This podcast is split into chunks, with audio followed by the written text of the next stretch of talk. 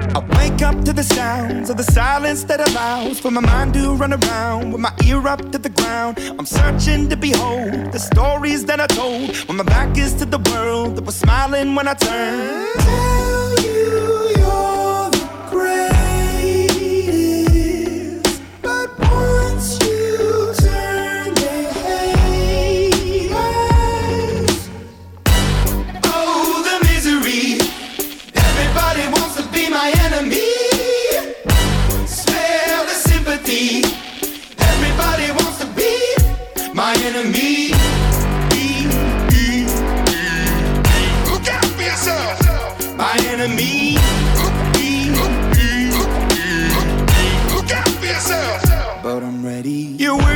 The wall as you're praying for my phone. And the laughter in the holes and the names that I've been called. I stack it in my mind and I'm waiting for the time when I show you what it's like to be worse fit in the mind. Tell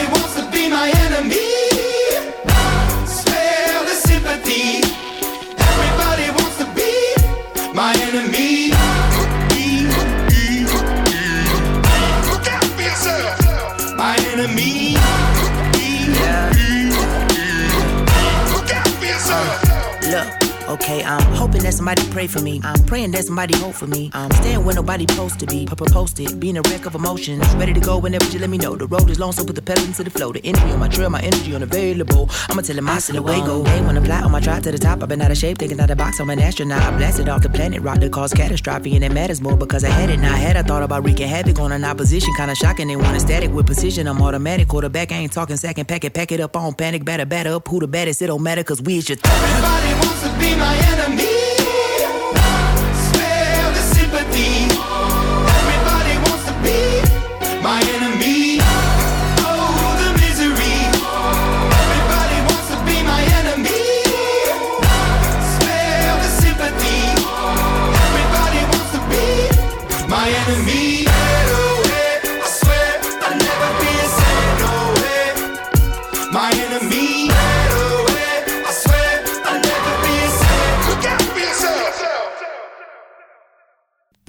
Pues así empezamos en esta tarde de miércoles del mes de enero del por ahora impredecible año 2022 en el comienzo de una nueva edición de sinaudiencia.com desde el estudio central de Contrabanda en el Ateneu Enciclopédic Popular y dando comienzo a una entrega, programa, podcast de Sin Audiencia llamado, denominado, numerado Sin Audiencia 984. El que presenta en el micro de control y se equivoca frecuentemente no es otro que yo misma, Javi Aka y en el micro 4, en la posición central de la mesa, da igual lo que tenga a los lados, está mi compañero Jordi. Buenas tardes, Jordi. Muy buenas tardes. Quizás eh, tú eres una persona más apropiada para presentar la música que hemos escuchado en este comienzo de programa y si no, pues lo hago yo porque yo soy versátil y todoterreno en el aspecto radiofónico.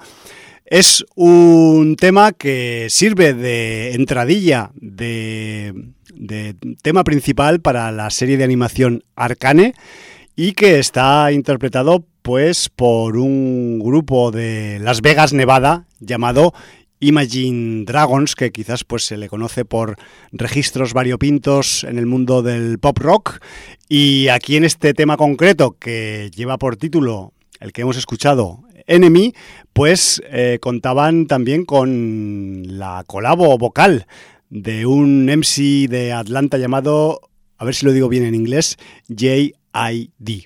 Sí, JID. Así va la cosa, ¿no? Vale. Aprendiendo inglés por la radio. Sí, además estamos acostumbrados que Imagine Dragons están saliendo eh, sus temas eh, mm, pues como cabecera de... de- Asociados, ¿no? asociados a, varias a series. series de género.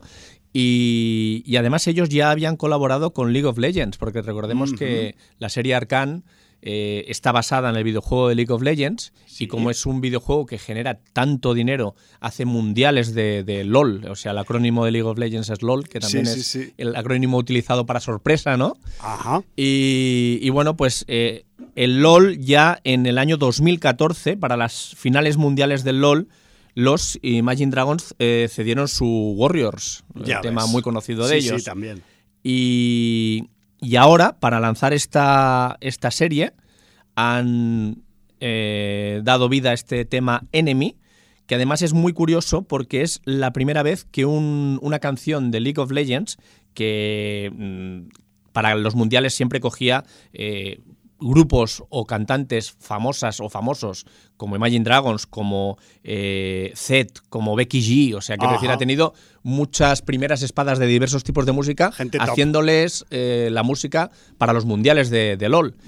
Pero es la primera vez que ha logrado colarse en el top 10 de Spotify con este Enemy, eh, que ha logrado más de 3.140.000 escuchas en la primera semana entrando directamente al número 9. Pues sí que es mucho. Y el videoclip oficial ya tiene más de 20 millones de visualizaciones en YouTube, o sea que realmente lo están petando con la música y con la serie animada que luego hablaremos. La serie y su fama se está extendiendo como la pólvora. Nos ha llegado incluso al estudio de contrabanda, ¿no? Esa pólvora. Por muchas vías. ¿eh? Hemos tenido inputs y recomendaciones todas positivas, hemos de decir, de esta serie, porque a priori, al estar basada en un videojuego muy popular, pues parecía un mainstream, no nos atraía mucho la idea, pero hemos tenido que recular y luego hablaremos de ello, porque al menos gana mucho dinero, pero han sabido invertirlo en una buena historia, una buena animación. Y, de forma más o menos mm, pues coherente, ¿no? Coherente, sí. Cosa que no todo el mundo aplica. Eh, pues no.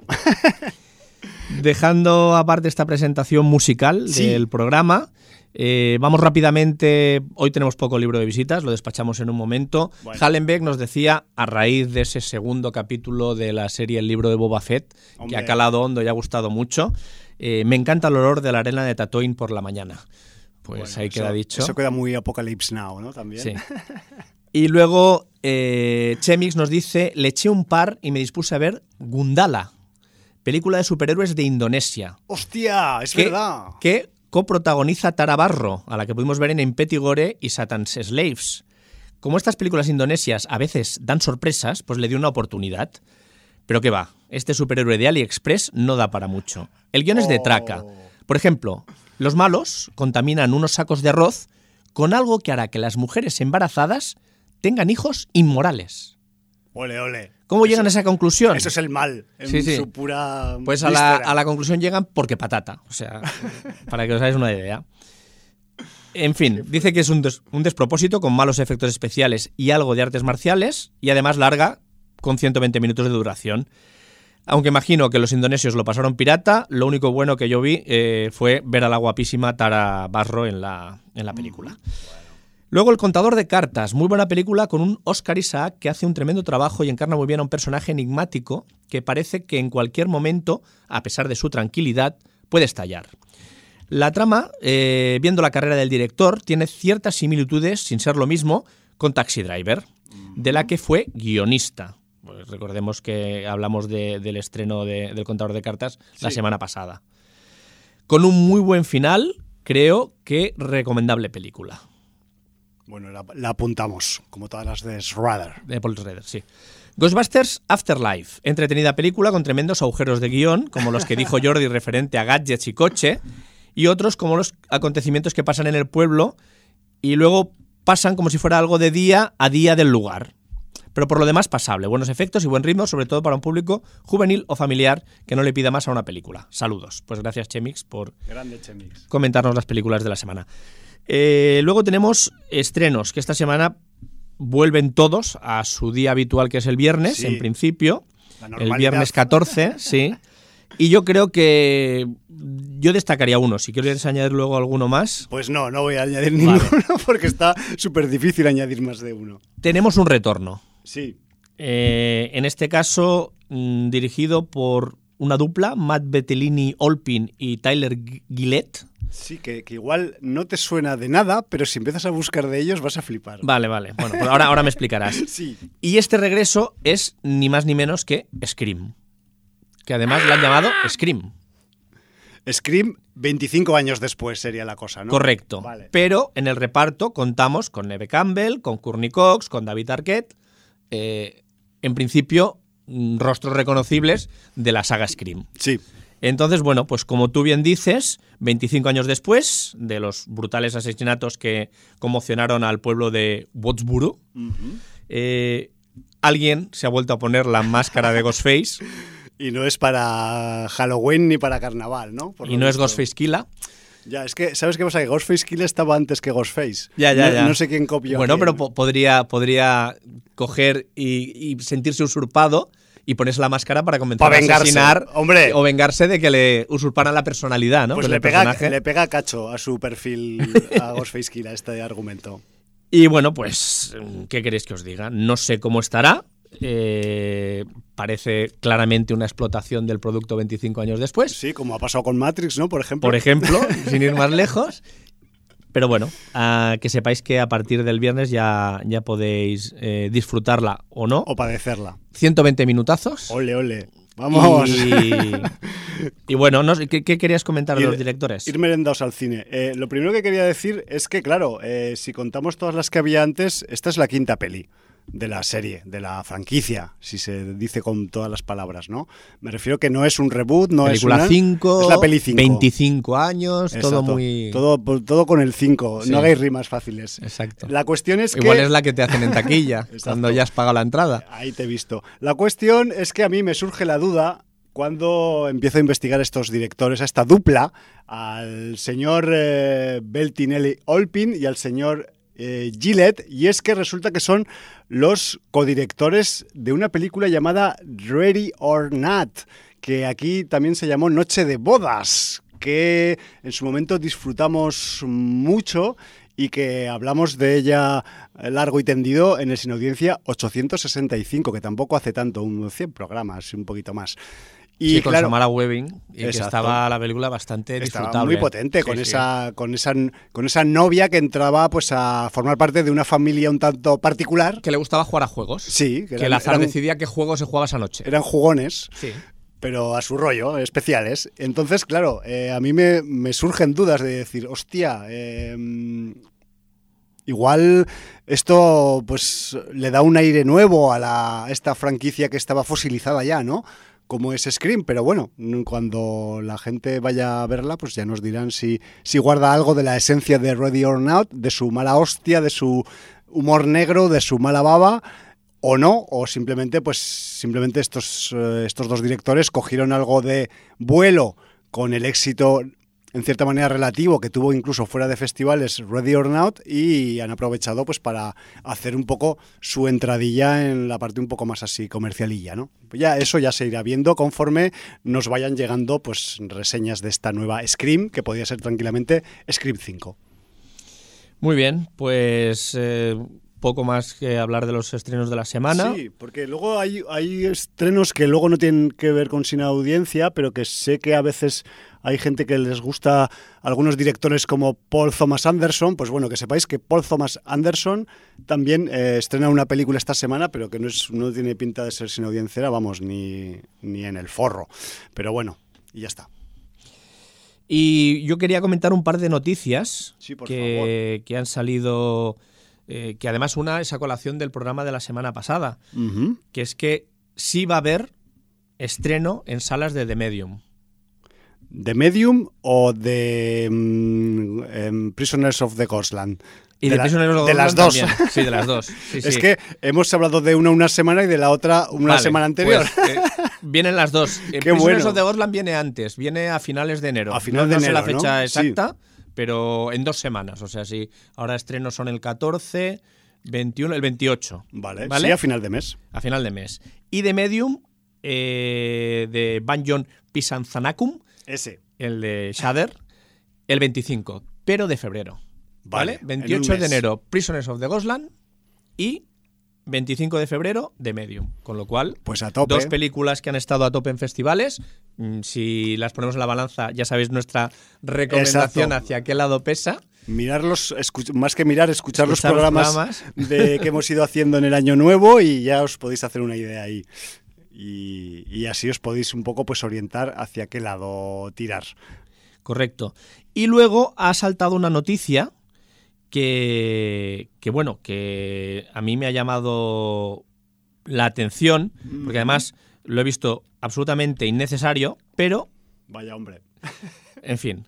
Eh, Michael Bay va a producir un remake americano de The Raid. Ah, bueno, es que creo que había varias ideas a ese respecto, pero no sé quién se iba a llevar el gato al agua al final. Sí, pero al parecer va a contar con Gareth Evans. Ah, mira. Entonces, noticia mala, buena, no, no, no sé, no lo tengo. Agridulce. Sí, porque claro, es, como juntar eh, agua y aceite. O sea, un tío que se dedica a hacer blockbusters con un tío que tiene una mala folla para meter violencia gratuita, gore y, hostias como panes que duelen al espectador, pues de, de manera habitual en todas sus producciones. Entonces, ¿qué es lo que va a pesar más? Pues eh, depende hacia dónde vaya la producción, porque evidentemente si tenemos que juzgar a... Es que claro, si de Raid le quitas la gracia de, la brutalidad que, de la violencia explícita... Pues, en la primera y en la segunda pues, parte, pues, pues, claro... tenemos un problema.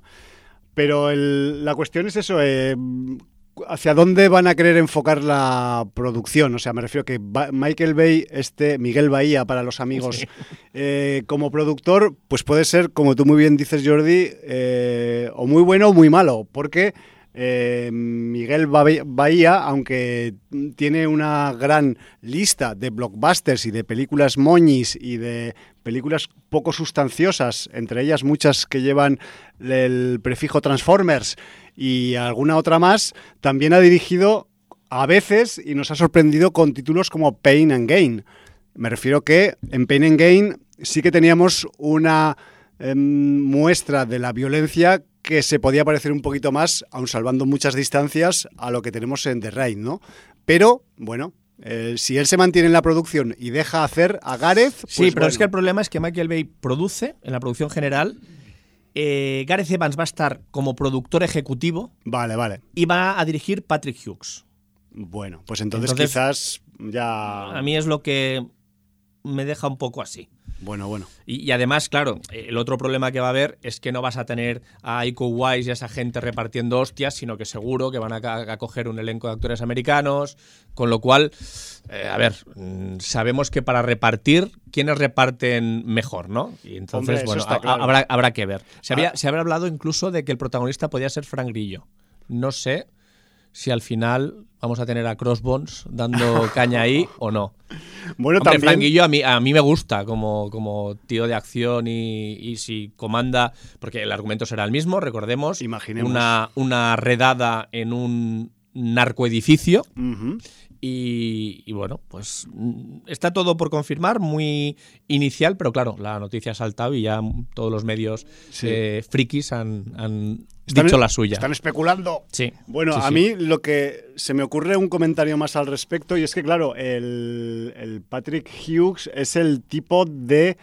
Eh, de Hitman's Bodyguard y su segunda parte. Me refiero que pelis de acción, pero también con el toque humorístico de turno, ¿no? No sé si aquí se perderá el toque humorístico, que también él pues lo tenía un poco en Spendables 3, que también estuvo a su cargo.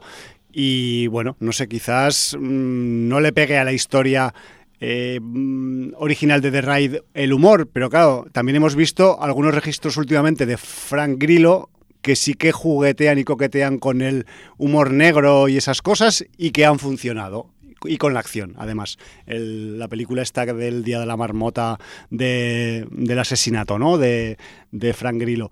Y bueno, independientemente de eso, pues si al menos cogen un ejército de wrestlers y los empiezan a poner subiendo y bajando escaleras, pues igual sí que se ve un poco de color ahí, pero si no, pues ya veremos a ver no sé, la verdad es que sobre todo lo que nos genera es incógnitas más que expectativas, al menos a mí. Y decir que la plataforma que está detrás de este remake es Netflix. Vale, la gran N. La gran N, sí señor. Muy bien. Bueno, pues eh, con estas dos noticias... Eh, y como no creo que tengamos agenda, si quieres vamos a entrar ya en materia. Hombre, agenda hasta creo que, mira, te lo voy a decir de mala memoria, hasta la segunda mitad de marzo aprox, creo que la agenda estará roncando. Pero bueno, también está bien hacer, pues eso, como los osos, ¿no? Hibernar. Y cuando pase el deshielo, empezamos con, con la sangre y las vísceras. Correcto, pues eh, vamos a hablar de lo que hemos visto. Sí, porque hemos visto de todo. De todo, hemos visto de todo cosas variado. inimaginables, además. ¿Con qué quieres empezar?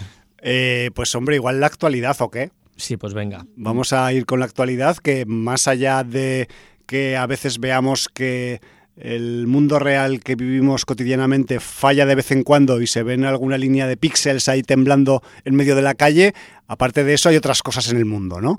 Y otras actualidades en el mundo y algunas de ellas pues pasan por una serie que está mm, dejando a todas las cabezas que la catan pues un poco eh, boquiabiertas, por Sí, decirlo de alguna así forma. es porque, eh, bueno, pues es, es una serie que, eh, como hemos dicho cuando hemos presentado la canción que abría el programa, eh, viene de un videojuego. Y bueno, pues la verdad es que han invertido bien en promocionar el videojuego a través de una serie, pero poniendo medios y no solamente poniendo medios, sino poniendo una buena historia, una buena animación, una temática mm, tan friki a lo mejor como los jugadores que juegan al juego. Por supuesto. Y, y sobre la temática, precisamente fuera de micro teníamos una discusión de... Un- sí, un debate terminológico, ¿no? Sí, de, de- de si decir una cosa o decir otra. Bueno, Porque cuando empiezas a ver la serie, eh, bueno, pues tenemos una idea de, de que estamos ante una producción que se podría marcar en el steampunk. al menos en la estética En la steampunk. estética steampunk. Y también hemos de decir que nuestro comentario del día de hoy, de este programa 984, está basado en los dos primeros capítulos solamente de los nueve de, de que estamos hablando de Arcane, Arcane, como lo queréis decir, ¿vale? Y que eh, también, pues, eh, nuestras impresiones van a ser como las de los novatos que empiezan en, la historia, ¿no? Me refiero que los que habéis y las que habéis visto la, la serie ya al completo, seguro que os vais a escojonar de alguno de nuestros comentarios porque no sabemos lo que nos va a venir encima, aunque sabemos que va a venir mucho y variado. No, porque os podéis retrotraer cuando solo llevabais dos capítulos visualizados. Claro. Entonces entender el punto de vista. Porque además, ya mi hermano, que Sí. ya se los ha visto todos, Claro. porque además él, él empezó a verla, ya os expliqué que compartimos. Netflix, y entonces yo vi que había entrado a verla y no la había seguido. Y entonces le gustó, pero no le acabó de pillar el rollo, y dice que al, al capítulo 3 pega un giro brutal y, y que la serie van creciendo, pero es que yo los dos primeros capítulos ya me han gustado. Son, son bastante, a ver, vamos a decir que evidentemente no son unos dos primeros capítulos de esos que te venden toda la carne en el primer momento o que te ponen todos los recursos en el primer momento, sino que te están dosificando, te están introduciendo en un mundo en que ahora comentaremos, en una, en una, en una dupla de ciudades eh, en las que pasan algunas cosas un poco particulares, pero lo que sí que da a entender Arcan desde el minuto uno es que detrás suyo guarda mucho más de eso que te está enseñando en el primer momento. Y es, y es digamos, el gancho o, la, o, el, o el- o el tema más mm, flagrante que, que a mí me ha quedado en la cabeza con estas dos eh, primeras entregas. Que es que hay tanto que descubrir ahí todavía que como lo enseñen todo y lo desarrollen bien, pues puede ser una jodida bomba. Y es lo que parece que mm, lleva camino de ser. Sí, sí, sí. Correcto, porque además eh, Riot Games, que es la productora de- del juego y mm, por ende de, de la serie, en este sentido ha cogido y ha jugado con una animación muy detallada, muy fresca, aprovechando supongo que también los motores que tiene desarrollados para el juego, Sí, etcétera, es etcétera. que tien- tiene, parece que estás viendo en vez de un capítulo una, un tráiler de algún juego nuevo. O sea, Sí. es a ese nivel de calidad y de, y de acción. Ya sabemos que en los trailers de videojuegos, que yo no juego, pero sí que veo trailers a veces para flipar, solo por el mero eh, burbujeo visual. Y, y, joder, es un poco esa, esa sensación que te deja, ¿no? Que dices, Sí, la parte de los videojuegos de última generación de cinemática. claro. Y, bueno, es que eh, se lo han currado muchísimo. O sea, un nivel de detalle espectacular, ningún personaje se parece a otro, eh, la cámara maniobra perfectamente para dar una sensación cinemática en todo momento, con planos cenitales, eh, a veces como si fuera una cámara al, al, hombro siguiendo a los personajes, a veces siguiendo un objeto, luego primeros planos contrapicados. O sea, todo, todo lo que permite la animación que, no te hace falta tener físicamente una cámara que siga a, los protagonistas, ¿no? Entonces, pues precisamente un poco lo que hizo, salvando las diferencias, eh, Spielberg cuando, cuando rodó la película de Tintín. Que tenía algunas escenas brutalmente animadas por, por la libertad que le daba eh, el, estar trabajando con animación y no con personajes reales, ¿no? Entonces, en este sentido, Arcane juega muy bien esa baza.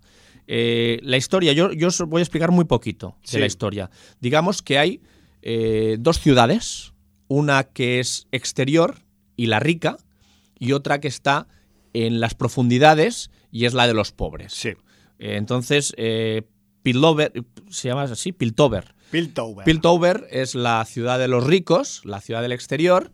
Además, mm, tienen una especie de guardia eh, que custodia que en esa ciudad no se infrinjan las leyes y que los ricos estén bien protegidos. Sí, señor. Y la ciudad de Zaun es la ciudad interior, subterránea, ciudad subterránea donde malvive la, gente oprimida por no tener recursos eh, ni económicos ni de ningún tipo. ¿no? Sí, si, algo impacta en este inicio de serie como, como, como argumento y como situación de los personajes es que hay una marcada pirámide social.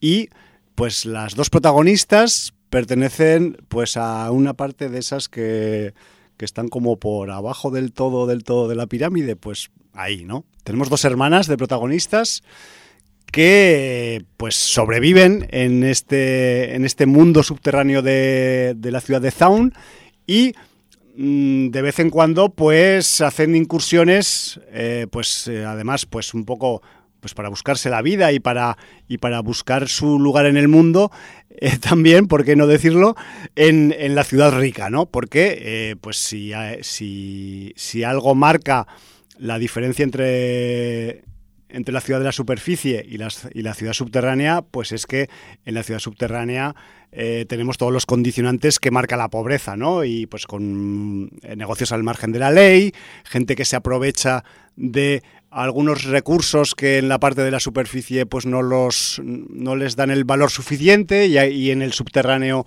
pues es un pequeño tesoro y, todo este marco digamos de extremos sociales no que marca que tiene que tiene como trasfondo pues la, la vida de estas dos hermanas una más mayor adolescente otra preadolescente y que y que van a ser pues las conductoras de la historia un poco no sí así es entonces, eh, ya hemos dicho que visualmente la primera impresión es que podrías encuadrarlo en, la estética steampunk, sí. pero ya en el segundo capítulo empiezas a ver cosas que hace que pueda evolucionar hacia otros géneros o subgéneros. Exacto, que podría sobrepasar el concepto. Sí, y, bueno, y, por los inputs que tengo lo sobrepasa.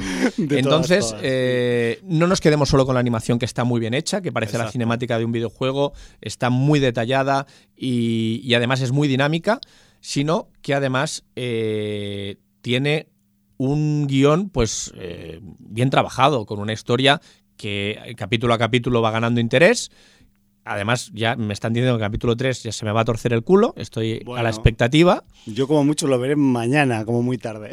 y, y dentro de eso, que, los que no tengáis ni idea de League of Legends, que no hace falta saber nada del juego. O sea, tú entras en una historia que seguramente tiene en común con el videojuego muchas cosas, pero que si no lo conoces de nada, como la historia tiene una introducción y te explican la, situación de esas dos ciudades y de, de mm, sus habitantes y de cómo conviven o se relacionan, y además de alguna manera a medida que vas avanzando los capítulos, vas descubriendo nuevos personajes, nuevas intrigas y nuevos recursos que se utilizan en, ese entorno, pues mm, yo creo que la trama y el interés está servido. Sí, a ver, o sea, vamos a poner un, un ejemplo un poco así tontuno, ¿no? O sea, el capítulo 1, pues evidentemente pues conocemos a, a, las dos, a las dos hermanas, a Vi, que es el diminutivo de Violet, y a Powder, que realmente se llama Jinx, Jinx. pero la llaman Powder, Powder sí. pólvora.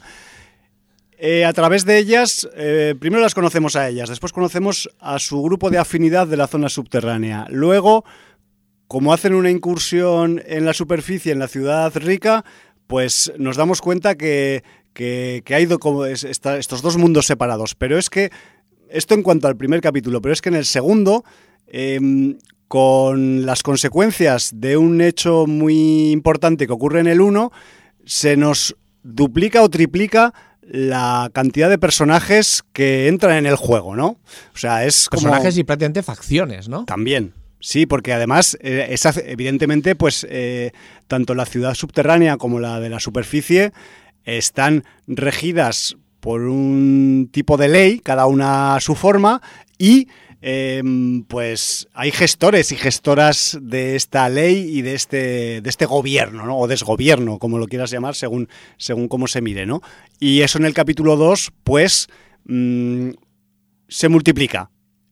Además, pues empezamos a conocer más detalles de ese hecho fortuito del capítulo 1. Y claro, cuando empiezas a conocer detalles es cuando se empieza a mmm, hinchar el argumento de Arcan como si fuera pues una, un bizcocho recién metido en el horno, ¿no? Con mucha levadura. Con levadura a tope. Nutricional, si puede ser, que también tiene proteína. Y, y yo qué sé, entonces, claro, es mmm, ahora en el capítulo 3, pues, ¿qué va a pasar? Pues ya veremos. pero, pero seguro que va para arriba, porque esto tiene pinta de que va para arriba, para arriba, y no es que los del subterráneo suban a la superficie, sino que la serie en sí, pues, se expande, ¿no? Como el, como el bizcocho. Sí, señor. No sé. Eh, bueno, mmm, no sé, mmm, decir que estoy a la expectativa de qué va a pasar en los rest el resto de capítulos, que son nueve, uh -huh. y, y, yo, de momento, la recomendación es eh, absoluta de que si os gusta la animación, eh, si os gustan temas de fantasía, porque la, la, serie está enfocada realmente a la fantasía. Un eh, poco la ciencia también, sí. pero bueno, cuando hablamos de ciencia es ficción, evidentemente, pero, sí, pero parece ser que sí, que tenemos varias fuentes. Y, y, a partir de aquí, pues han trabajado muchísimo las animaciones, porque se ve que en los videojuegos mmm, ya había escenas cinemáticas, pero duraban 5 minutos, 6 minutos. Claro. Aquí, claro, estás hablando de 9 capítulos de 40 minutos. O sea, Riot Games ha echado el resto y ha dicho, voy a, a apostar porque eh, voy a tener una serie que me sirva de plataforma para ganar adeptos al videojuego, pero voy a dar unos estándares de calidad y que, que, que sirvan para que gente que, que, no venga a ver el juego también se pueda enganchar y pueda conocer el, el mundo de League of Legends. Sí, de hecho, ni tú ni yo hemos jugado todavía, ¿no? Creo. No, ni, ni, pienso jugar. Ah, vale, sea, vale. No, es que tú, como a veces juegas, digo, a ver si me voy sí, a equivocar pero no en tipo, directo. Porque, por lo que tengo entendido, sí, sí, el LOL se juega a tiempo real. A mí los juegos a tiempo real me ponen muy nervioso. Claro, porque yo soy de la vieja escuela. Tú te quieres parar a pensar. Joder, yo esos juegos de rol, a claro, ser claro. posible rol por turnos. Yo disfruto mucho con el UFO, con bueno todo el mundo que, sí, que sí, sí. sepa el tipo de juegos. Entonces a mí el, tiempo real y más en, en, en, en combate así, el, el, Diablo como ya. juego así canónico de, de, uh -huh. de, de, tiempo real, de acción y medio RPG, aunque solo era porque le peleabas eh, a mí me, me, sacaban de quicio. Ya no te digo nada, los juegos de, de enfrentarte contra otro equipo. Ya. Eh, de, de, ver horrible. puntitos en la pantalla corriendo es que por no, todos lados. O sea, alguna vez que han dado imágenes de, de, una final de esta de League of Legends y tal, yo me pongo muy nervioso viendo cómo la gente va ejecutando ataques, solo ves espirales, eh, fuego, eh, rayos ahí en pantalla y no sabes quién está haciendo qué, qué está atacando aquí. No, no. Parece, no, no parece Vengadores en game en algunos momentos. Es que además cada vez ganan equipos con jugadores más jóvenes que supongo que tienen los reflejos a tope. Más ninja. Claro, claro para, para, para poder ejecutar todo y, más joven, y más mover ninja. ahí teclas y ratón a una velocidad infinita. Y yo no sé si pasará también como con el mundo de los DJs, y hablo de los DJs turntablistas, los que hacen acrobacias y historias musicales con los platos y la mesa de mezclas, pero y esto es una um, anécdota, una ironía que voy a contar al respecto, que no sé si se puede trasladar a los videojuegos. durante la época gloriosa de las competiciones internacionales de DJs, hubo un momento en el que ganaban eh, muchos disjockeys asiáticos e incluso filipino-americanos. La cuestión es que em, mm, este hecho a veces se ha, em, ha llevado a pensar que quizás una mano más pequeña puede eh, ejecutar con mayor rapidez o eh, ejecutar algunos trucos eh, complicados más fácil que una mano grande. No todos los asiáticos tienen las manos pequeñas, pero los filipinos en concreto pues suelen ser de, de una talla así, pues más menudilla, y sí que es verdad que hay una realidad y es que, pues bueno, la gente que tiene eh, dedos como Frankfurt, pues para hacer un poco acrobacias con el crossfader o tocarlo el plato y que no salte la aguja y tal, pues siempre puede ser más complicado. Tienes que tener más autocontrol, ¿no? Yo no sé si, y dicho esto, cierro el paréntesis de los, de los DJs y, vuelvo a la League of Legends, ¿no? No sé si las manos pequeñas de los más jóvenes, pues igual son capaces de llegar con mayor premura o con mayor habilidad a tocar varios botones a la vez por ser más pequeñas. No lo sé. No solo eso, la disciplina oriental de hacer una cosa durante horas y entrenar y, supongo que todo, todo se junta. se acaba, se, acaba juntando y al final te gana un niñato de 13 años. Sí, pero en fin. que todavía no le ha crecido el bigote, pero bien. Nosotros nos referimos solamente a la serie de animación porque el videojuego lo dejamos para quien lo juegue y quien le interese porque, no lo conocemos. Es un, es un videojuego que a mí a priori no me interesa, ya he dicho que yo soy de otro tipo de videojuegos más, más pausados, más disfrutables. Eh, y bueno, pues eh, en este sentido, eh, la serie completamente recomendable y cuando a medida que vayamos haciendo el update de capítulos, cuando llevamos unos cuantos, pues seguramente volveremos a hablar de la misma para ver estos giros de guion anunciados eh, por dónde tiran y si realmente la, serie se va haciendo más grande y más impresionante con el paso de los capítulos. A ver, viniendo de, del LOL, pues vete tú a saber porque hay desarrollado un buen, una buena cantidad de material a nivel de... Mm, no voy a decir mundos, pero sí ciudades, eh, continentes, países y, personajes. Yo, antes de acabar y pasar a otra cosa, simplemente quería decir también que Em, la serie es coproducción Estados Unidos-Francia.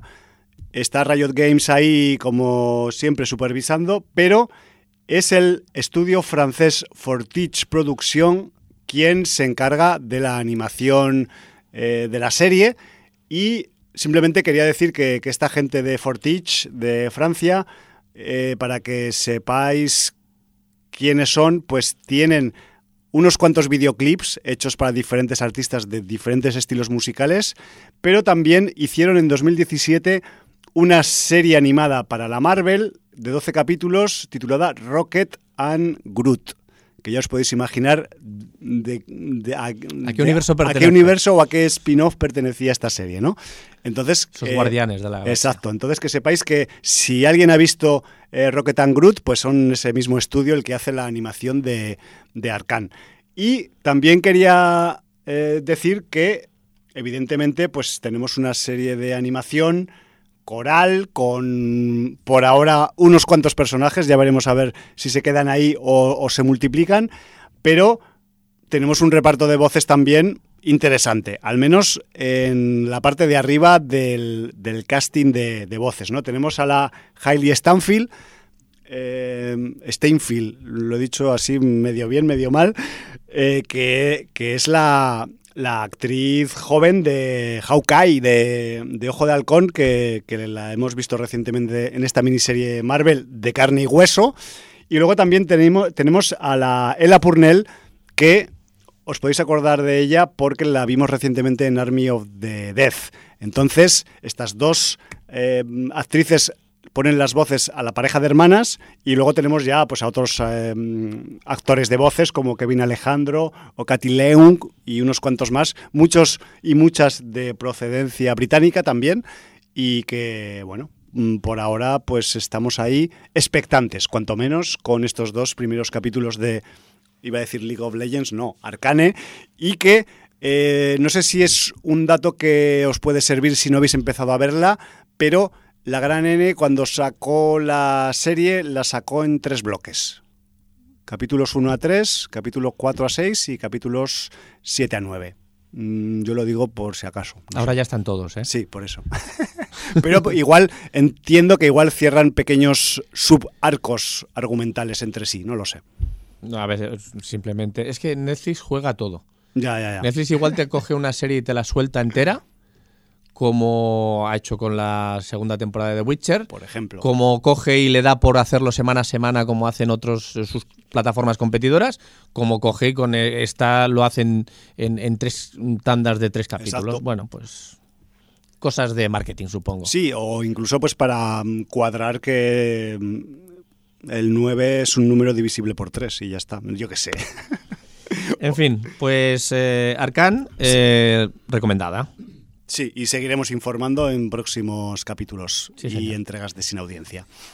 Pues bueno, eh, la semana pasada estuve a punto de, hab- de hablar de, De una. De, de un. De, una- de otro retorno. Sí, de un como el de retorno. Scream, pero de- diferente. te iba a decir, de un acontecimiento mediático. Al menos acontecimiento mediático es. Otra cosa es que sea algo más, ¿no? Sí, pues, tenemos aquí que uno de los hermanos Wachowski, ahora hermanas Wachowski, Sí. Lana, ha decidido volver al mundo de The Matrix con una nueva entrega, en este caso de Matrix Resurrections, donde... Resurrections, discúlpame la interrupción, con S. En plural, Resurrections, sí. Eh, el título es un spoiler para quien no haya visto la gracias. tercera, la tercera película de Matrix. Yo no la he visto. Claro, a pero- ver, Pero eh, tengo imaginación. La, la película tiene constantes referencias a la trilogía. Eh, bueno. y, y realmente para, para entender lo que pasa has tenido que ver las tres. Vale. Sobre todo el final Es de la tercera. Buena puntualización Sí. esa. Porque si no, no vas a entender una mierda. Solo viendo la primera de Matrix, no vas a entender de la mitad de las cosas de, que- que pasan en estas Resurrections. Guay. Entonces, Te agradezco este comentario. ¿qué han hecho? Han recuperado actrices y actores de la primera parte, pero no a todos. Bueno. ¿Vale? A los que están un poco más eh, potables, puede ser. Vete tú.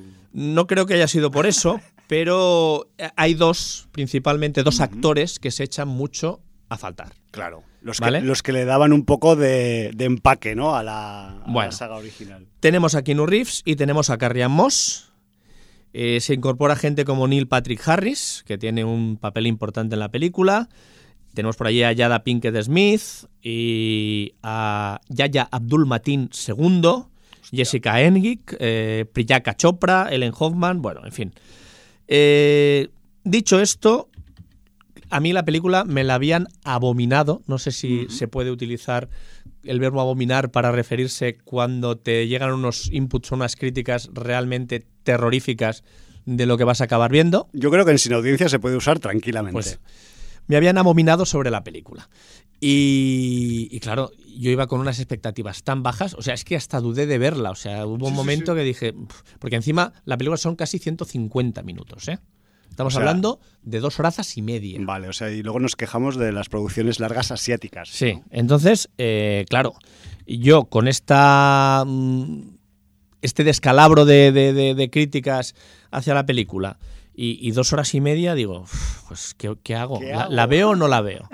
Y bueno, pues como me había visto las tres anteriores y aquí pega mucho el dibujo, es el meme del dibujo del caballo que empieza con una grupa súper bien pintada, luego el medio cuerpo va perdiendo y la cabeza es un dibujo de un niño de tres años. Con un 6 y un 9 ahí. Sí, pues eh, es un poco lo que pasa con la trilogía Matrix bajo mi punto de vista y coincide, coincide con el de mucha gente, ¿vale? O sea, Matrix 1, la película, está muy, muy bien. Es un referente. Es un referente absoluto. A pesar de sus, Eh, de sus visual, ínfulas. a nivel de guion, a pesar de, de, mm, haber eh, mamado prollas con R por un tubo. Con, con R, vale, sí. Porque además ahora como son hermanas y no hermanos, si digo otra cosa quedará que es un- ¡Cuidado! claro, eh, un machismo horrible. No, Recalcitrante. cuando filmaron Matrix eran hombres y además Sí. mamaron prollas. Eh, que, que es un director en el cual se fijaron mucho Y cuyo para nombre de pila es Alex. Alex, sí. Entonces se fijaron mucho para calcar escenas. Sí, sí, sí. ¿Vale? Bueno, ahí para, lo dejo. para inspirarse. Hay una web donde está la comparación de Dark Que City sí, que sí, que y la primera Matrix y es que son, o sea, Estoy ironizando de nuevo. pero bueno, dejando eso aparte, Matrix, la primera es una muy buena película. Sí, sí, un sí. referente en la ciencia ficción, sobre todo un referente visual, a pesar de que está cargada, pues eh, salió enseguida, se, se hizo adjunto a la película término filosofía barata. Eh, Bueno, sí. Tiene mucha, Tiene mucho Paulo Coelho, ¿no? Sí, tiene mucha filosofía de esa de eh, libros de cabecera y de Autoayuda. concepto de autoayuda y cosas de esas. Y un poco de yoga y un poco así de. La paripé. segunda era una película bastante potable, pero mm, ya no era la revolución que fue la primera película. Y la tercera tiene momentos absolutamente ridículos, absurdos, pero bueno, tiene un final que para mí salva la película, Ajá. salva algo de la película. Algo de la peli. Algo de la 2 y la 3. Y, pero precisamente utilizan este final como excusa para hacer esta, esta nueva entrega. Para volver a la 4. Sí.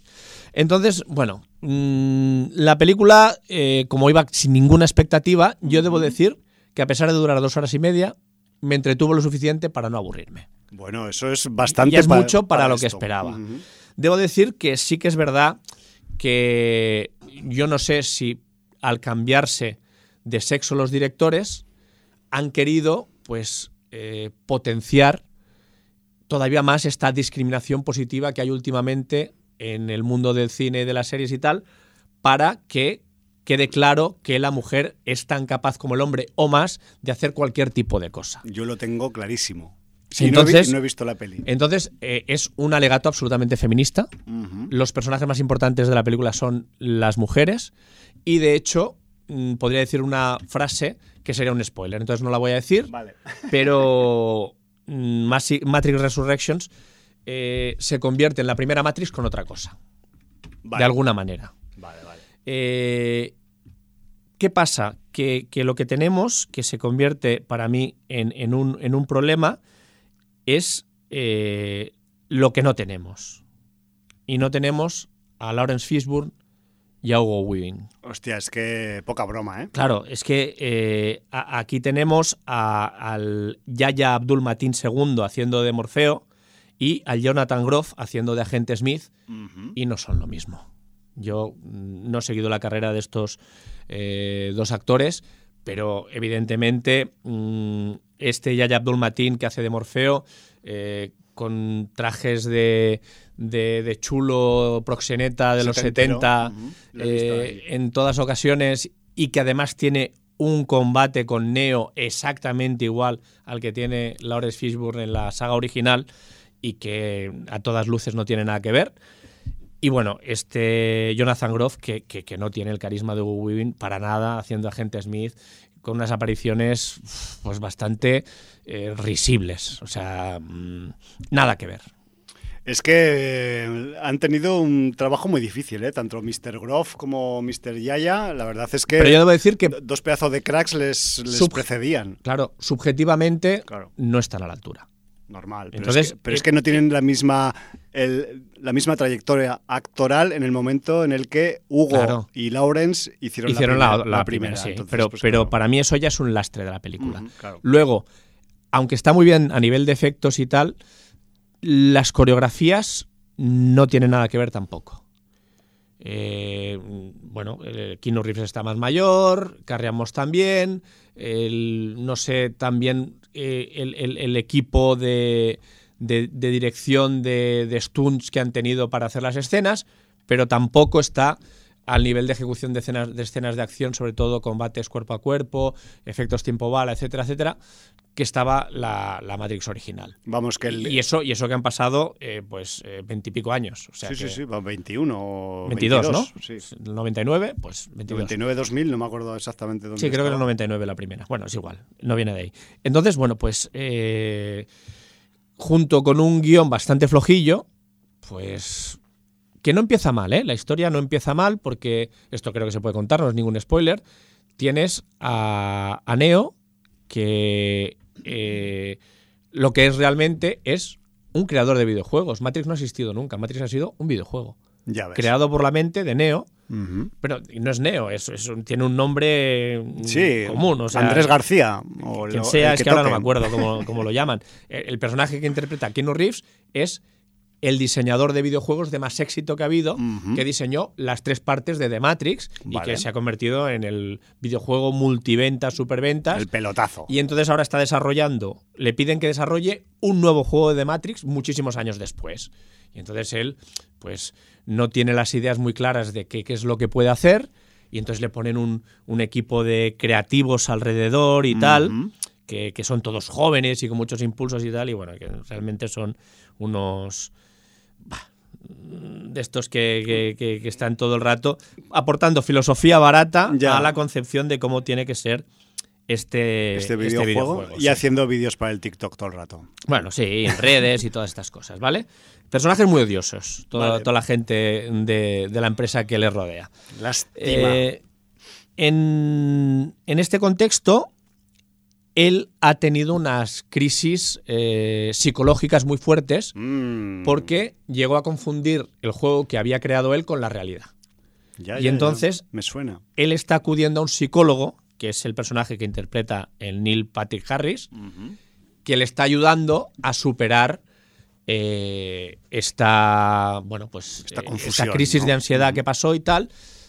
Y son los instantes iniciales de la película, ¿eh? minuto 5, minuto 10, ¿eh? no estoy desvelando nada. Eh, para poder controlar estas crisis, le da unos potecitos con unas píldoras azules. Vaya hombre. Como el, el Viagra es azul también, ¿no? Creo. Mm, No, no voy por ahí. No. Un, un azul más eléctrico. Vale. Recordad una escena de la primera película Eh, donde sí. hay una lección. Sí, sí. Es como, como elige tu propia aventura dentro de Matrix. ¿no? Y para quien no se acuerde, eligió la roja. Eso.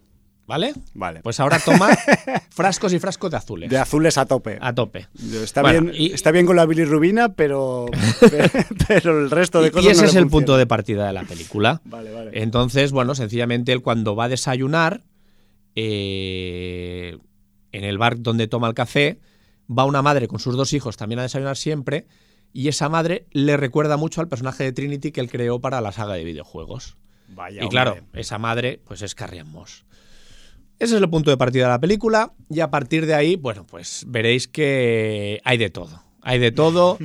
Eh, la película no es una gran película. La película eh, se va por los cerros de Úbeda. La película abusa de esa duración.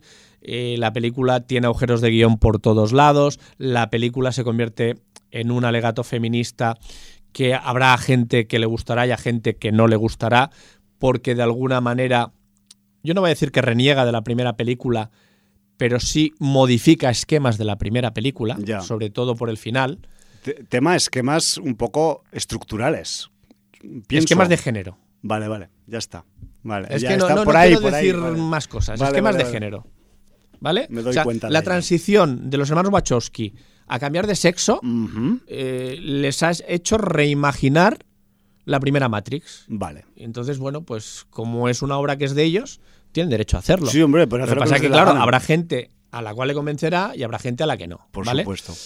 A ver, la, la película, no sé si en IMDB tiene un, un aprobado o raspado, un 5,7 o algo Yo así. te- yo te lo digo en un momento porque tengo aquí una, una ficha abierta y en cuanto me cargue la página tiene 5,7 Sí. actualmente. Film de Affinity un 5,1, pero yo le he visto webs donde tiene un 1,9, un 2, donde Ya, se han cebado donde le con han ella metido caña. a saco. Vale. Yo creo que es una película que es un aprobado, que es una película entretenida, que es una película que a pesar de cambiar esquemas se deja ver, te explica cosas, no deja de ser una historia de amor, o sea, en el fondo utilizan dos horas y media de ciencia ficción para contarte una historia de amor.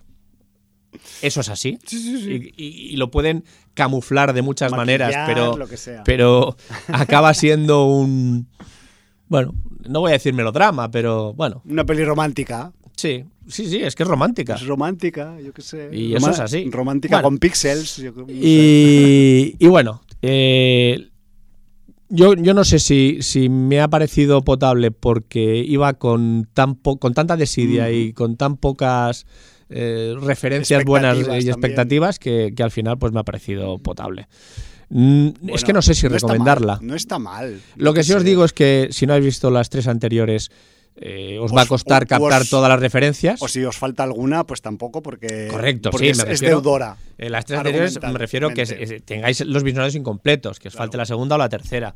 Porque sobre todo hay muchísimas referencias a la primera y a la tercera. Yo creo que a la segunda hay menos, porque en la tercera se dan unos hechos que son muy importantes respecto a lo que es de Matrix y, y lo que hacen las máquinas con los humanos, ¿no? Entonces, bueno, pues en este sentido, la tercera, aunque sea un sin Dios de película y una mierda, es importante para ver estas Resurrections.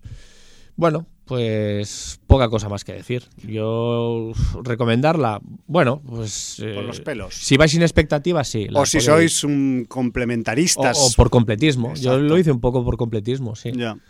Lo que pasa que, bueno, pues vais a echar de menos personajes eh, como los vistes en su día y, bueno, y cositas. Bueno, yo eh, simplemente te quería hacer una pregunta, bueno, dos, te voy a hacer dos, va, eh, al respecto, porque yo no la he visto, yo soy de esos eh, atrasados que solo vieron la 1 y se quedaron ahí, y además por no por nada, ni por hypes, ni por hartazgo, hartazgo, ni por ninguna razón más allá de que pues una persona a la que aprecio su opinión en el tema de la ciencia ficción, me dijo, "Mm, no te hace falta que las veas las dos y la tres. La uno es Claro, lo importante. no te hacían ya". falta porque no existía Resurrections. Exacto. Ahora, pues sí, me hace falta en el caso de que, En el quiera, caso de que quieras de ver que quiera entrar ahí, porque Claro. te- tengo tantas cosas para entrar que, que, que yo que sé, que ya veré, me lo Hombre, la, pensaré. la 2 no está mal, ¿eh? Ujú. La 2 yo creo que, que, mm, como película por sí sola se, y habiendo visto la primera Sí, se sí, deja sí. ver bastante bien. Bueno. la 3 sí que es un sin Dios. En cualquier caso, a mí me intriga, y no sé si se puede hablar de esto, porque vete tú a saber si luego no se puede hablar, porque es spoiler, pero tenemos a Cristina Ricci en la función. Em, es parte de la mm, sabia nueva que viene también. Mm, Sí, no, no, no tiene un papel Va, es un secundario cualquiera. Yo Sí, me había ilusionado, digo, ah, igual tiene algún tipo de, yo qué sé, em, pues ha encontrado ahí una vía mm, actoral o algo que le va a hacer resaltar. Bueno, vale, esa me, me quedo. Y también te quería preguntar al respecto de las cuestiones tecnológicas y sin hacer spoilers. O sea, eh, respecto a la trilogía original o respecto a la primera, si quieres, sin basarse, sin basarte en las otras dos. Entiendo que estamos en la misma línea tecnológica, pero han pasado 20 años. ¿Se nota en algo que hayan pasado 20 años o no? Es, que los efectos de Matrix no. estaban tan bien Ya, por eso. que, que realmente no sé. O sea, a ver, los efectos siguen estando muy bien. Vale. Eh, es una película que, a pesar de que tiene, tiene muchísima CGI, eh, yo te diría que, que es todo bastante creíble en el entorno Vale. que está hecho. Ujú. Sí que te digo que el tema de coreografías y de peleas, yo creo que ha bajado un poco la calidad respecto a, a la trilogía original, sobre todo a la primera. Pero mm, lo, lo que es en cuanto a efectos, en cuanto a maquinaria, en cuanto a diseño de producción y tal, está todo muy bien hecho. Vale. De hecho, hacia el final hay una escena eh, con una con un bombardeo muy particular. No voy a decir Mira de qué es el bombardeo. Un bombardeo muy particular que eh, es impactante. De está- neutrones. eh, no, no exactamente. Eh, está muy bien hecha y además mm, de alguna manera te hace querer casi como espectador esquivar los, los, Sí, sí, sí. los- Sin 3D. Sí, los objetos, que bien, vamos a llamar los bien. objetos que, que- Sí. que- que llueven. Muy bien, muy bien. Y, en este sentido la, la película, bueno, se nota que los Wachowski tienen recursos, tienen un... un, un, eh, no, no me sale departamento Sí. de efectos visuales Potente. que, que es potente y que trabaja bien y en este sentido no, no hay queja. Muy bien. Pues dicho eso, no tengo mucha más curiosidad, ¿eh? no te creas tú, o sea, es- tengo casi más ganas de que salga un John Wick nuevo que no de ver esta peli, pero bueno, yo qué sé, paranoias de cada una. Sí, lo que pasa en los John Wick también, a pesar de que son muy disfrutables, ya son un poco rollo gimcana, ¿no?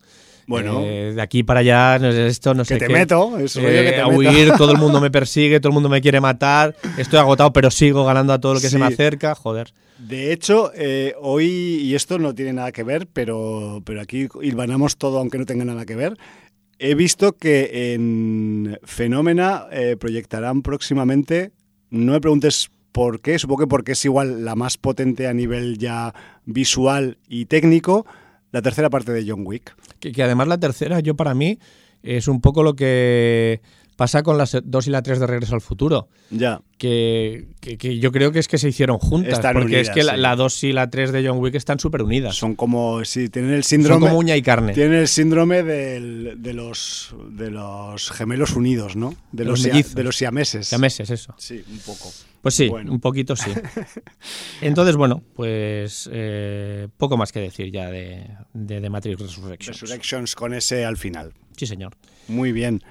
Pues yo, si te digo la verdad, Jordi, he estado esta semana un poco valorando qué traía el programa y tal, y digo, venga, pues este hombre tiene ahí preparado, tenía pues eso, en curso eh, preparar algo de Arcane y tal. Y el otro día, eh, pues con- conversando en la puerta de un bar, eh, pues me recordaron brevemente que mm, había una película que vi en Sitges y que no había comentado en el programa. O sea, no es que no haya comentado solo una, tengo varias en este en este estatus, pero el hecho de que me lo recordaran eh, estos días pasados y tal, pues eh, me ha animado a, a revisar y, de- y darme cuenta de que pues realmente tenía una, no es que sea una joya, pero sí es un registro un tanto bastante original en la recámara y que no había usado en ningún momento desde octubre pasado hasta el momento actual en el programa. Así que he dicho, hostia, pues eh, estas cosas a veces hay que hacerles caso, ¿no? O sea, yo la tenía en el cogote de la memoria, esta película de la que os voy a hablar ahora, y alguien mm, con quien te encuentras de forma además un tanto casual y te la recuerda y dices, hostia, pues igual va a ser que va siendo hora de sacarla a pasear, ¿no? Unos mesecillos después. Y de hecho, pues esto me pasa frecuentemente lo de sacar títulos a pasear meses después, quiero decir, no que me recuerden las pelis por la calle, pero bueno, que, que- la cuestión es que de toda esa eh, retaíla, lluvia de títulos que, que vino eh, con el Festival de Sitges 2021, pues eh, casualmente el último día, o el último día que asistí yo, porque este, esta última edición, como el domingo también, se pasaban títulos que como, mm, como proyecciones en curso y no como resúmenes, pues yo mm, el último día que fui, que fue el sábado, pues eh, la última peli que vi fue esta que voy a comentar ahora, ¿vale?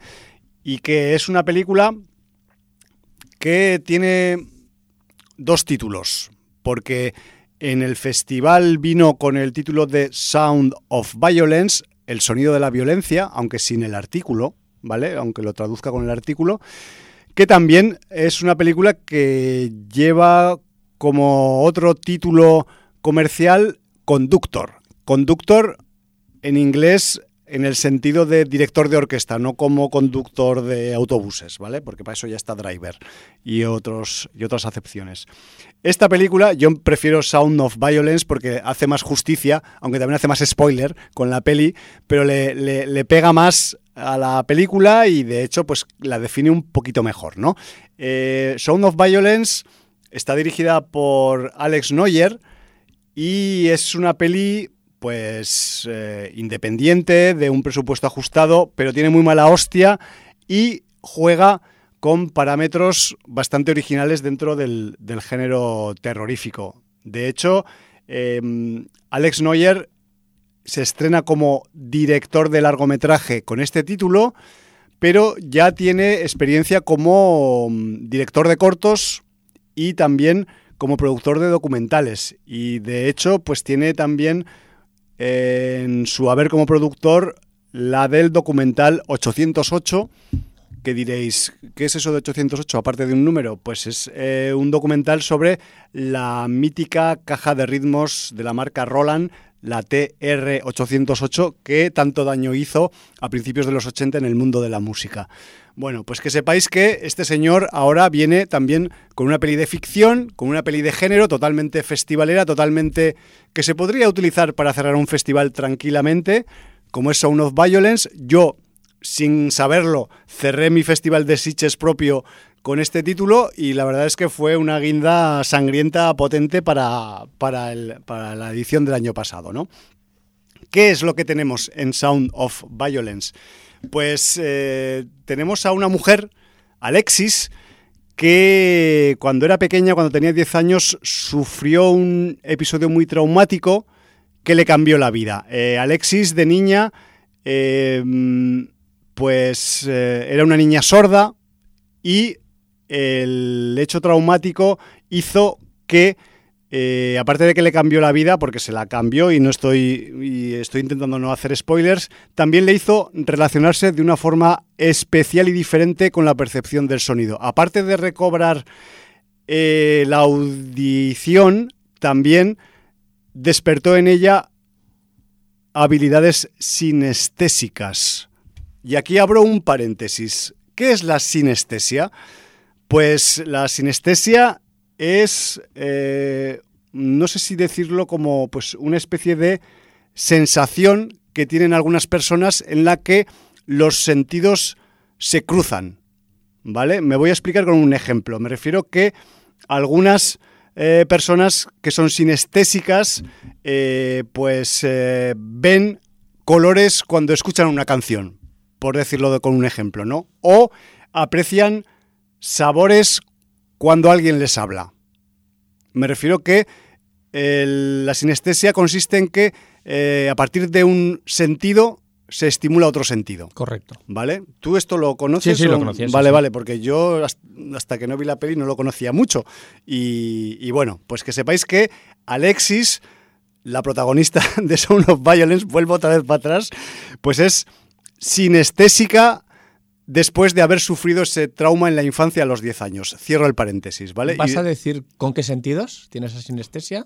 ¿Es em, importante saberlo? Es importante saberlo porque es una película. ¡Ah, ah, ah, ah! Y que es una película, un producto. que, que cuando te hablen veas colores que cuando ves algo no te sabores, no sé cómo decirte. Sí, sí, sí. Bueno, entiendo que en un producto audiovisual es más fácil que se den algunas condiciones que otras. El oído y, la vista. Y la vista. Sí, va por ahí la sinestesia de, de Alexis, ¿no? Y, y bueno, pues después del prólogo, que en el prólogo te explican todo esto de la película, un prólogo muy majo, que además recomiendo como uno de los mejores prólogos que he visto en el Festival de Sitges del año pasado. Eh, luego Alexis ya está en su edad adulta, ha desarrollado una carrera como profesora de música, realiza también composiciones musicales, vive con su compinche de piso Marí, que a veces parece que va a ser algo más que una compinche de piso. Y eh, dentro de sus filias eh, musicales, pues ella realiza lo que podríamos decir como eh, composiciones experimentales con aparatos de producción musical y que pues no están dentro de unos parámetros musicales estándares, sino que es más bien pues pura experimentación porque ella mm, tiene esta relación tan especial con el sonido y con la sinestesia, ¿no? Entonces, lo que nadie sabe, lo que no sabe su compañera de piso y lo que no saben sus compis de la escuela de música es que Alexis, aparte de sus eh, investigaciones musicales oficiales, está desarrollando un proyecto musical en secreto y tiene una forma de proceder con la creación musical que igual no es moralmente aceptable. Y pongo tres puntos suspensivos después de esta línea, ya no os voy a decir nada más de el argumento de Sound of, Violence.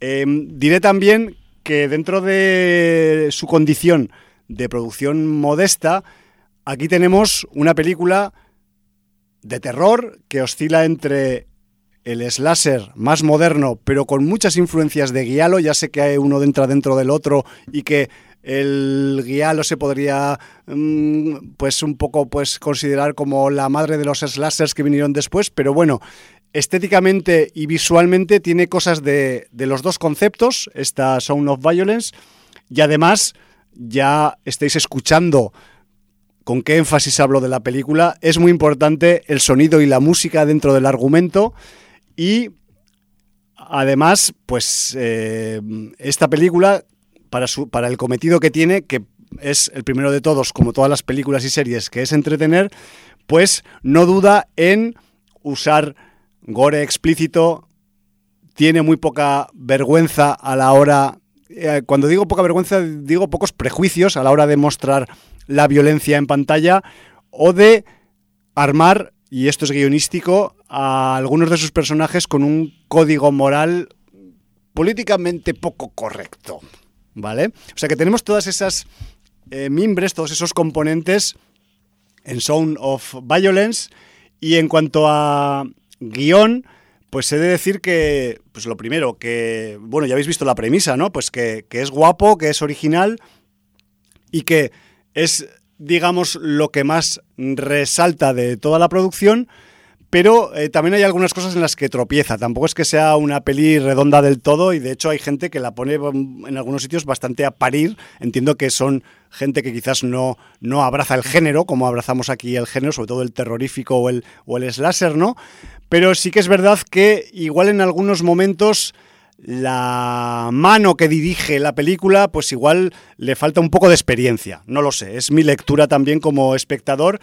Y luego también en la resolución final de la historia, después de todo ese desarrollo tan interesante, tan original, tan guapo, tan relacionado con el sonido y la música que nos han estado dando, luego resulta que el final, pues no sé si se va muy lejos, no, sé, no lo critico el final por corto, sino por, por, pasarse, ¿no?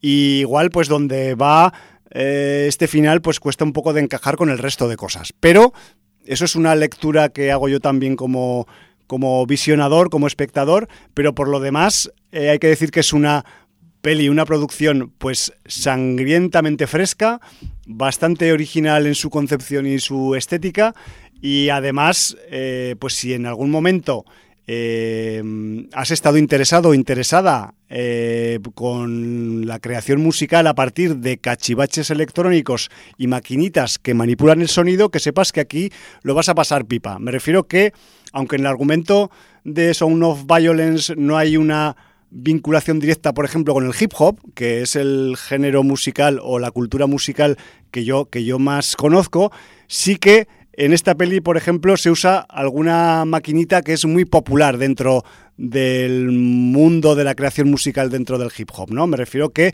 los beatmakers de, de hip hop utilizan eh, una máquina que es la MPC de Akai, que es, que es mitiquísima porque em, puedes transmitir a botones tipo pad sonidos determinados y tocar como con los dedos como si fuera una batería, pero con sonidos que no son batería.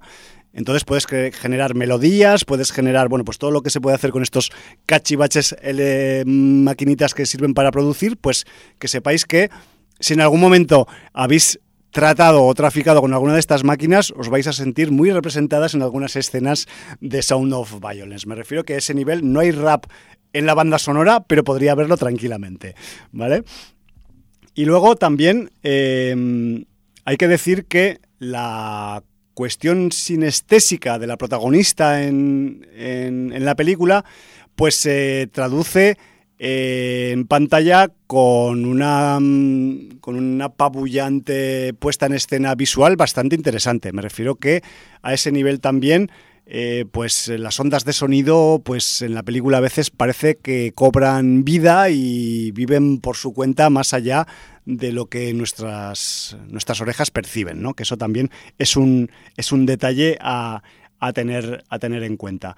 En, en cuanto al reparto, que si dices, hostia, es que miro el reparto y no veo a nadie, normal, es que es una producción modesta, pero tengo que hacer algunas salvedades, porque me he encontrado que aunque en principio no nos van a sonar demasiados nombres, si empezamos a mirar, eh, tenemos a Jasmine Savoy Brown, que casualmente es la protagonista, es Alexis en, Sound of Violence, pero que mira tú por dónde, Jordi, casualidades de la vida y de los castings, está en la quinta parte de Scream. Scream 2022 eh, tiene a Jasmine Savoy Brown en su reparto. Fíjate tú qué, qué ironía de la vida, ¿no? Hoy que esta semana que toca eh, pues eh, comentar el estreno de, Scream, pues resulta que yo sin saberlo tampoco me he puesto a preparar Sound of Violence hoy y he dicho, hostia, pues si esta chica sale, sale también en Scream, ¡buah, vaya tela! Bueno, y luego también les siguen por, por pura... por puro minutaje dentro de la historia y dentro de la película, pues Lily Simons, que es la compi de piso de Alexis y que mm, es una actriz que es eh, habitual de un montón de series, desde Banshee a Westworld, a La Purga, y también se la ha visto hablando un poco de títulos sin audiencias, por ejemplo, pues en Bone Tomahawk también. Me refiero que es una secundaria que, que hace bastante material y bastante variado. Y luego también... Banshee y Westworld son muy sin audiencios que tú hayas estado fuera por voluntad propia no quiere decir que Exacto, nos haya totalmente, totalmente. Por eso los nombro. Y no nombro, pues, yo qué sé, la que haya hecho de Anatomía de Grey, que estoy especulando. No sé Más si creo que Lily Simons también salía en la serie, que no la he visto todavía, de La Purga. Sí, de Purge. Sí, señor. Eh, la cuestión es que también luego tenemos pues a un tal James Jagger, que diréis, hostia, igual me suena porque tiene un apellido famoso y ya está. Pero os debería sonar más que nada porque James Jagger es el coprotagonista, es el parejo de la protagonista de otra película que vimos en Sitges 2021, que es The Deep House, la peli de Morí Bustillo de la casa maldita bajo las aguas. Pues era que uno de los dos buceadores. Pues exacto, que el, buceador macho era James Jagger, que lo sepáis, ¿eh? ¿Vale? Que también sale en esta, en esta Sound of Violence. Y luego también, pues siempre tenemos a la polivaliente Tessa Munro, que es una actriz de, secundaria de, un montón de títulos también, mucha tele, muchas, muchas películas eh, baratas y que también está en esta, en esta función. Y en cuanto a los ingredientes, que ya os he dado unos cuantos mm, antes que contiene Sound of Violence, pues evidentemente también sería mm, ocultar datos, no decir que hay detalles en esta película que nos recuerdan un poco a Shaw, y a sus eh, acertijos, eh, pero también tenemos elementos de modificación corporal, tenemos mm, escenas de tortura bastante explícitas, tenemos eh, incluso pues crímenes perpetrados en presencia de público o en lugares públicos a plena luz del día o en, una, en un ámbito de mm, social, de, de reunión social, con lo cual pues también le le sube un poco más los enteros, ¿no? No es el típico asesinato en un callejón oscuro que solo estás tú y la víctima y no sé qué, sino no, no, aquí, aquí van un poco en plan no a cara descubierta, pero sí a que se vea. Entonces, pues bueno, un poco que también se hacía un poco el show todo esto, ¿no? Pues que sepáis que, que de esto también tiene Sound of Violence. Y luego también eh, hay que decir que, vamos, que si algo no tiene con mayúsculas esta peli, pues son complejos o autocensura. Me refiero que a ese nivel, pues a pesar de que no es una peli redonda, yo la disfruté mucho, merece un visionado por lo particular que tiene la propuesta y aunque se le puedan sacar algunas faltas, pues sobre todo en la cuestión de la dirección o en alguna parte del argumento, sobre todo a la parte del final, eh, yo creo que es una peli que es plenamente sin audiencia y que se debe Mm, considerar como tal y, tratarla como tal, aunque hasta ahora, pues mira tú, pues no habíamos dicho ni palabra de ella, pero bueno, aquí está y que sepáis que quizás puede estar en alguna plataforma de esas que empiezan por una letra importante que, que, os puede ayudar en su visionado. Yo estoy expectante, si te digo la verdad, Jordi, a ver después de, esta, mm, película que va a hacer el director Alex Neuer, porque hay algunas eh, cosas, algunos conceptos, algunos detalles dentro de Sound of Violence que me gustan mucho. Entonces, no sé si es una cuestión de eh, un hit pasajero o esto va a durar para más adelante. Estaremos ahí vigilándote, señor eh, Alex Neuer. A ver qué haces ahora. Pues eh, me parece curioso porque eh, yo ya cuando esta película estuvo en Sitges, ¿verdad? Sí. De hecho, yo lo vi en el, en el Prado. La vi en el Prado el último sábado. la película que tenía ya antes de irme al tren de la bruja. Tal cual. O sea, fue mi última peli en Sitges el año pasado. Pues había, había cosas de, la película y, por cosas que decía la, la gente que, me recordaban, no, no, sé si en estética, porque no he visto la película, pero sí en concepción de algunas cosas, a la película de Joe Begos, Bliss. ¿Tiene alguna similitud en eso de ser producción con pocos medios, con una estética un poco moderna, por llamarla de alguna manera, Sí, etcétera? Lo tiene, de hecho. ¿Tiene similitudes? De hecho, la, la- el, pues todo el estudio de experimentación musical que tiene Alexis y, y algunos sitios que aparecen en, en el argumento, pues podrían ser mm, tranquilamente lugares comunes con Bliss. Pero hay que hacer una salvedad, o sea, si Bliss es una película para mi gusto que está muy arriba, que está en el top, está en el... eh, Bliss, Bliss para mi gusto es cuasi, no es redonda, es cuasi esférica, eh, con matices, pero casi esférica. Y Sound of Violence mm, todavía le falta pulir algunos lados. Me refiero que ese nivel no es, primero, o sea, es loca, pero no tanto, es explícita, pero no tanto, y eh, juega con los ojos del espectador y con los oídos del espectador, pero no tanto. Vale. Me refiero que mm, es, podríamos decir que Sound of Violence es una Bliss pequeñita, Vale. sin desmerecer, Sí, ¿eh? ¿no? Porque además Bliss, yo me acuerdo que fue hace Es- dos años, ¿no? Es que, es que Bliss apabulla. Y, y Bliss apabulló. o sea, Exacto.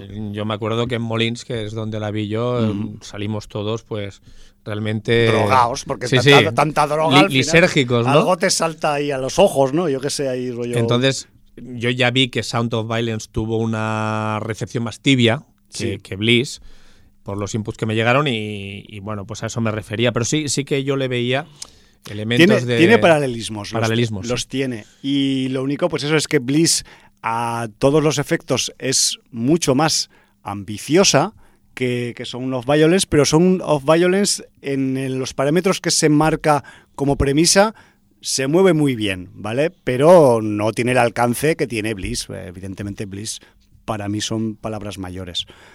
Pero eso no quita que sea merecible de un visionado, sobre todo, pues también para quien le interese que jueguen con sus ojitos y con sus oíditos y aparte, pues ante, ante una propuesta eh, desvergonzada en el buen sentido, pues mm, yo siempre la recomiendo si tiene ese, ese punto de, de, de a tope, ¿no? Que tiene, que, que- lo tiene y lo tiene bastante fuerte. Entonces, bueno, eh, estamos en los parámetros de, del Sitges nocturno, por decirlo de alguna forma, ¿no? y bueno, no se pasó de madrugada porque no se podía pasar de madrugada por los horarios que había que cumplir, pero podía haber entrado de madrugada tranquilamente, ¿eh? En una de esas maratones de que te meto que había antes de la, del 2020. Pero bueno, así que bueno, que sepáis que es, que es un aliciente y que es una peli de esas, pues independiente en el sentido de presupuesto ajustado, no de indie y que, y que joder, que le, que le han sacado mucho partido en cuanto a originalidad y en cuanto a contundencia.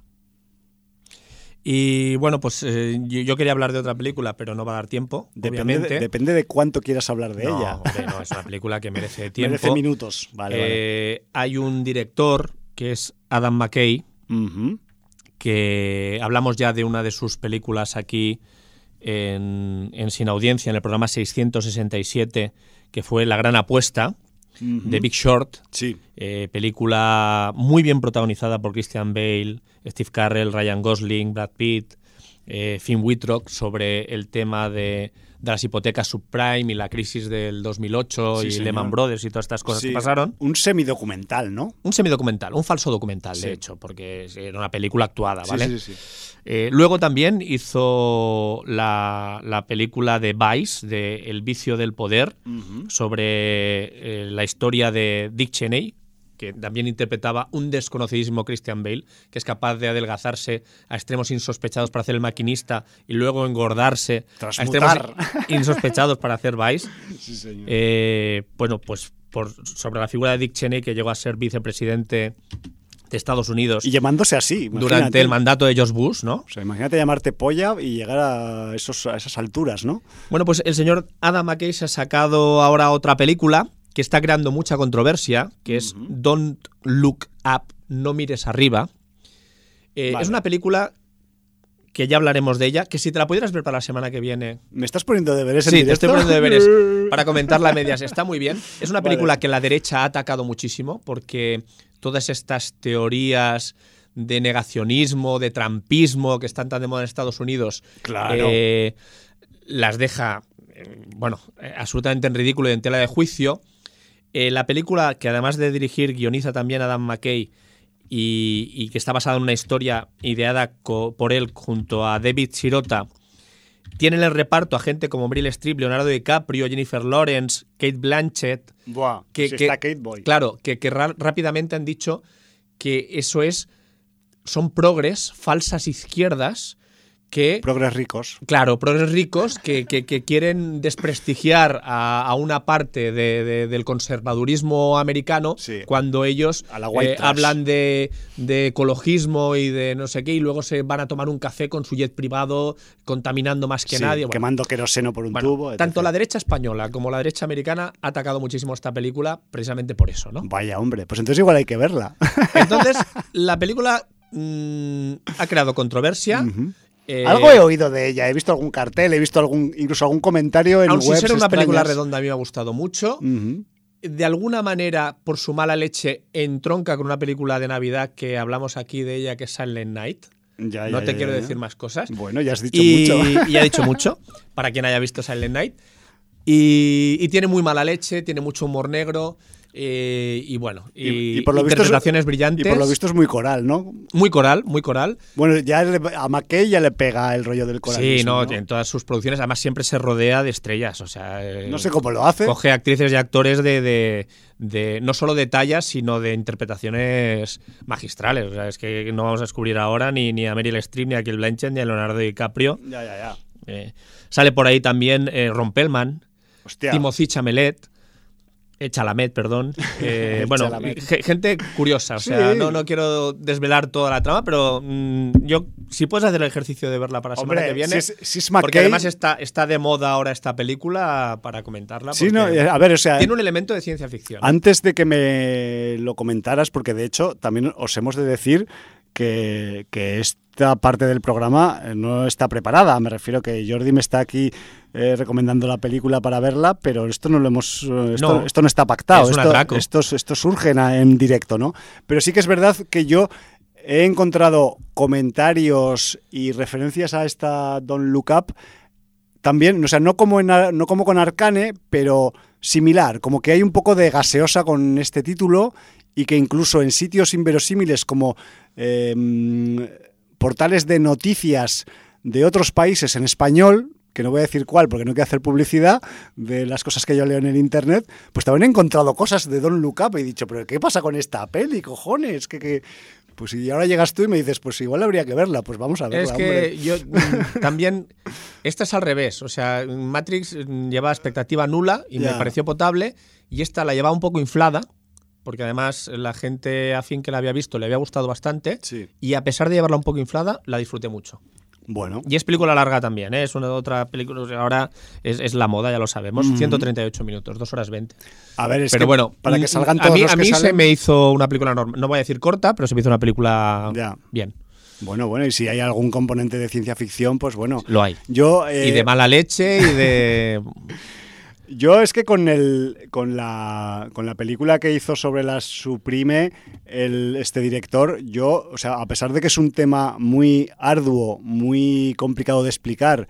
Te lo y- explicaba de una manera súper didáctica y, y árido, porque es árido, Sí, porque, señor, porque no sí, hay señor. manera de. Pues el tío lo hacía fácil, lo hacía como para. Incluso para los que asaltan a veces el Capitolio, pues esos también lo podían entender, ¿no? No.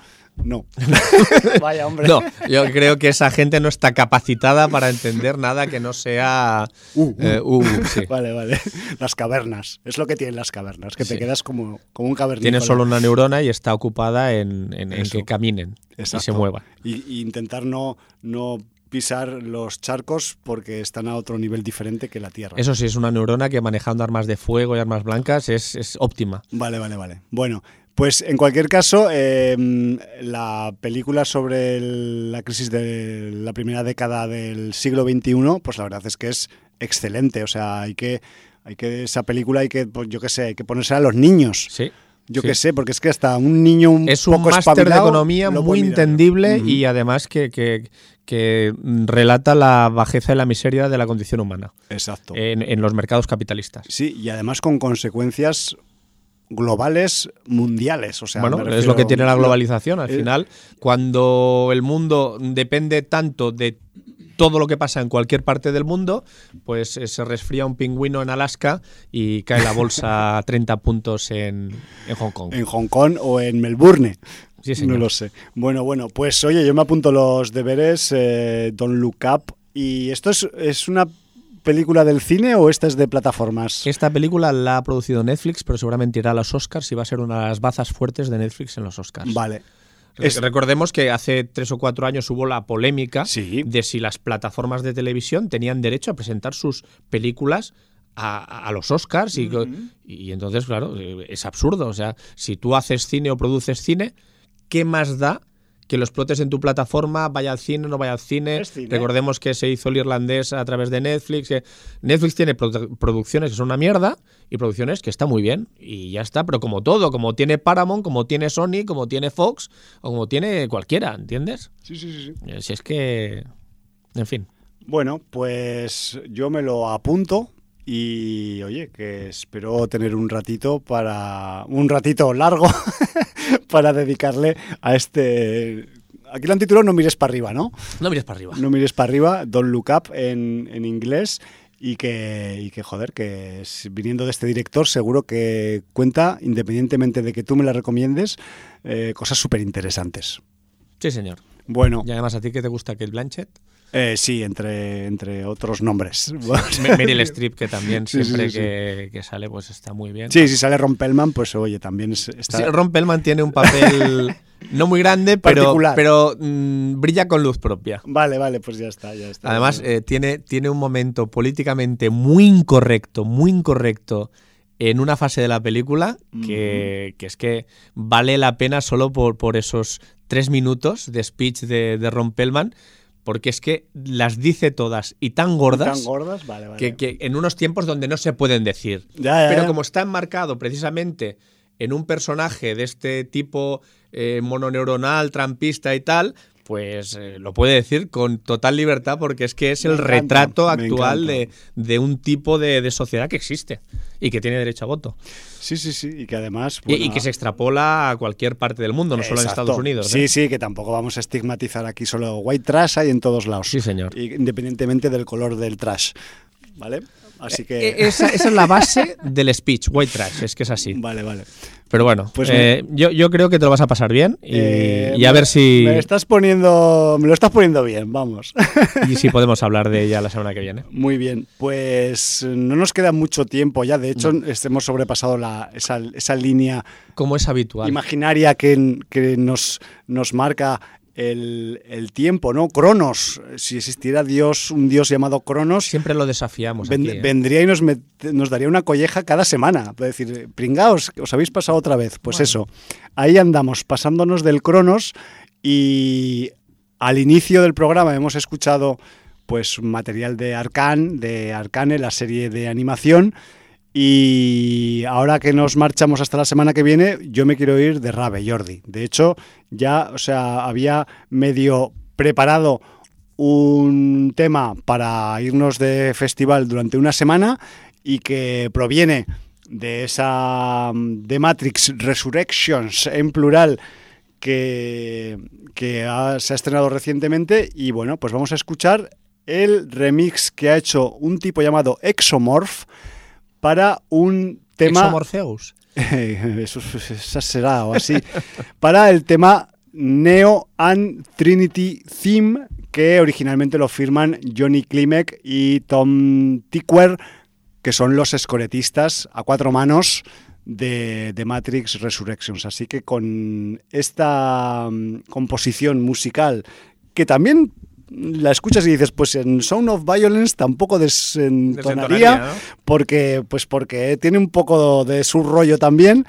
Entiendo que Matrix es mucho más blanca o con unos límites eh, políticamente correctos, pues mucho más delimitados de lo que tiene Sound of Violence, aunque en Sound of Violence también el protagonismo femenino es muy fuerte, pero eh, va por otro lado, diferente al que podría ir eh, Matrix. Así que con este Exomorph remix de Neo y Trinity, pues nos marchamos hasta la semana que viene con una botellita de agua en la mano. Valar Morgulis. Motherfuckers de la rave.